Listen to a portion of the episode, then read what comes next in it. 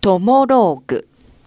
このコーナーでは、リスナーの皆様からいただいたエピローグを竹中が脚色演出し、皆様に朗読でお届けしています。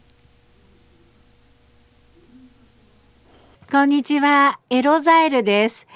意外なことにトモローグには結構な頻度で登場している僕です。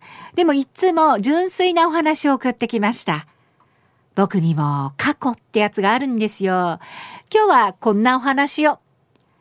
あれは僕が新社会人になりたての頃。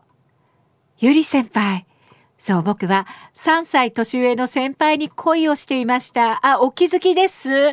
僕、年上好きです。エロザイル、仕事には慣れてきたはい、だいぶ慣れました。よかった。近所係長、エロザイルだいぶ慣れてきたそうですよ。教育係の私の教え方がいいのかも。なんだそれ。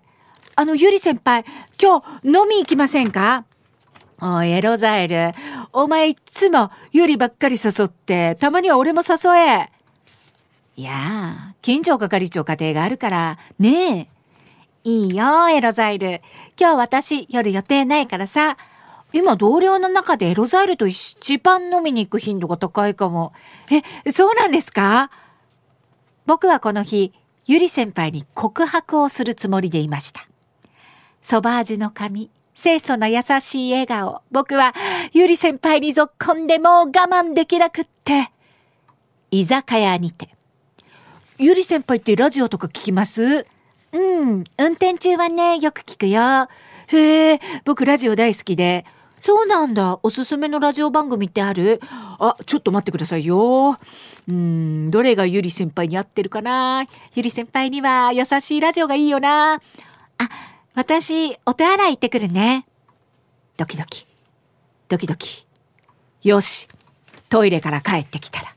お待たせ。あの、ゆり先輩、あ、ラジオの番組思い出した。僕、ゆり先輩に話したいことがあって。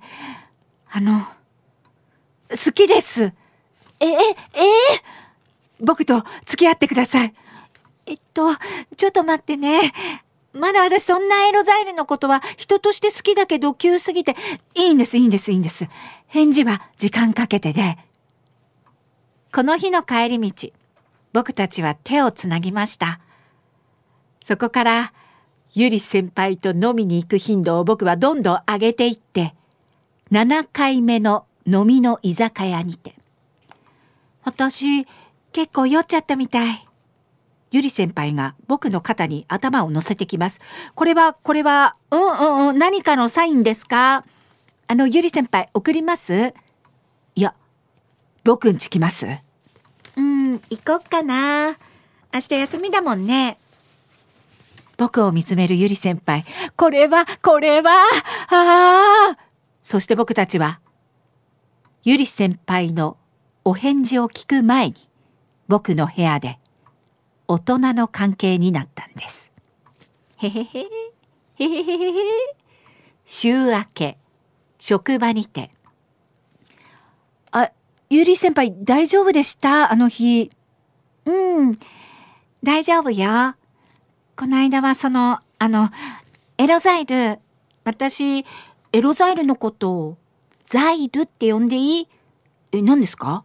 えー、下の名前呼び捨てっすか？へへへ、また今度ね、ザイル。え、何これ？これって俺たちって、ちゃんとしたお付き合いってこと？浮かれていたのは、この日から1ヶ月くらいだったかな。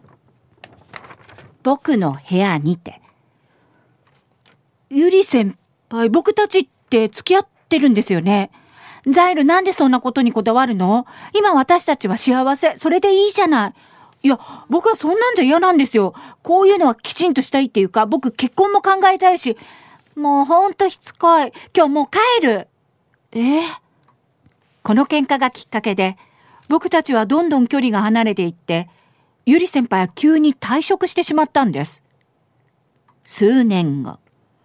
その当時の係長、金城係長が店長になって店舗に戻ってきました。ああ、エロザイル、久しぶりだな。またよろしくな。はい。そういえば、ユーリ辞めたんだな。俺、あいつに相談されてたんだよ。え？何をですか？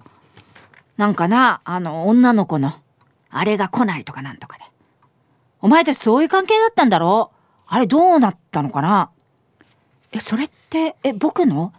え、え、え、え、いや、そうか、やっぱり、お前たち仲良かったから身に覚えあるか。でも俺何も聞いてないっすよ。そんなの。え、急に辞めたし。あ、そうか。やっぱな。お前だけじゃなかったか。俺もちょっと実はな、あなああ、その子のお父さんって。トモローグ。このコーナーは午後2時半からの花々天国の中で月曜日と火曜日に行っております。だいたい時間は午後4時10分頃からです。人気コーナーになります。ぜひ皆様もトモローグへのエピローグを送ってきてください。どんな内容でも構いません。懸命にカタカナでトモローグと書いて投稿をお待ちしております。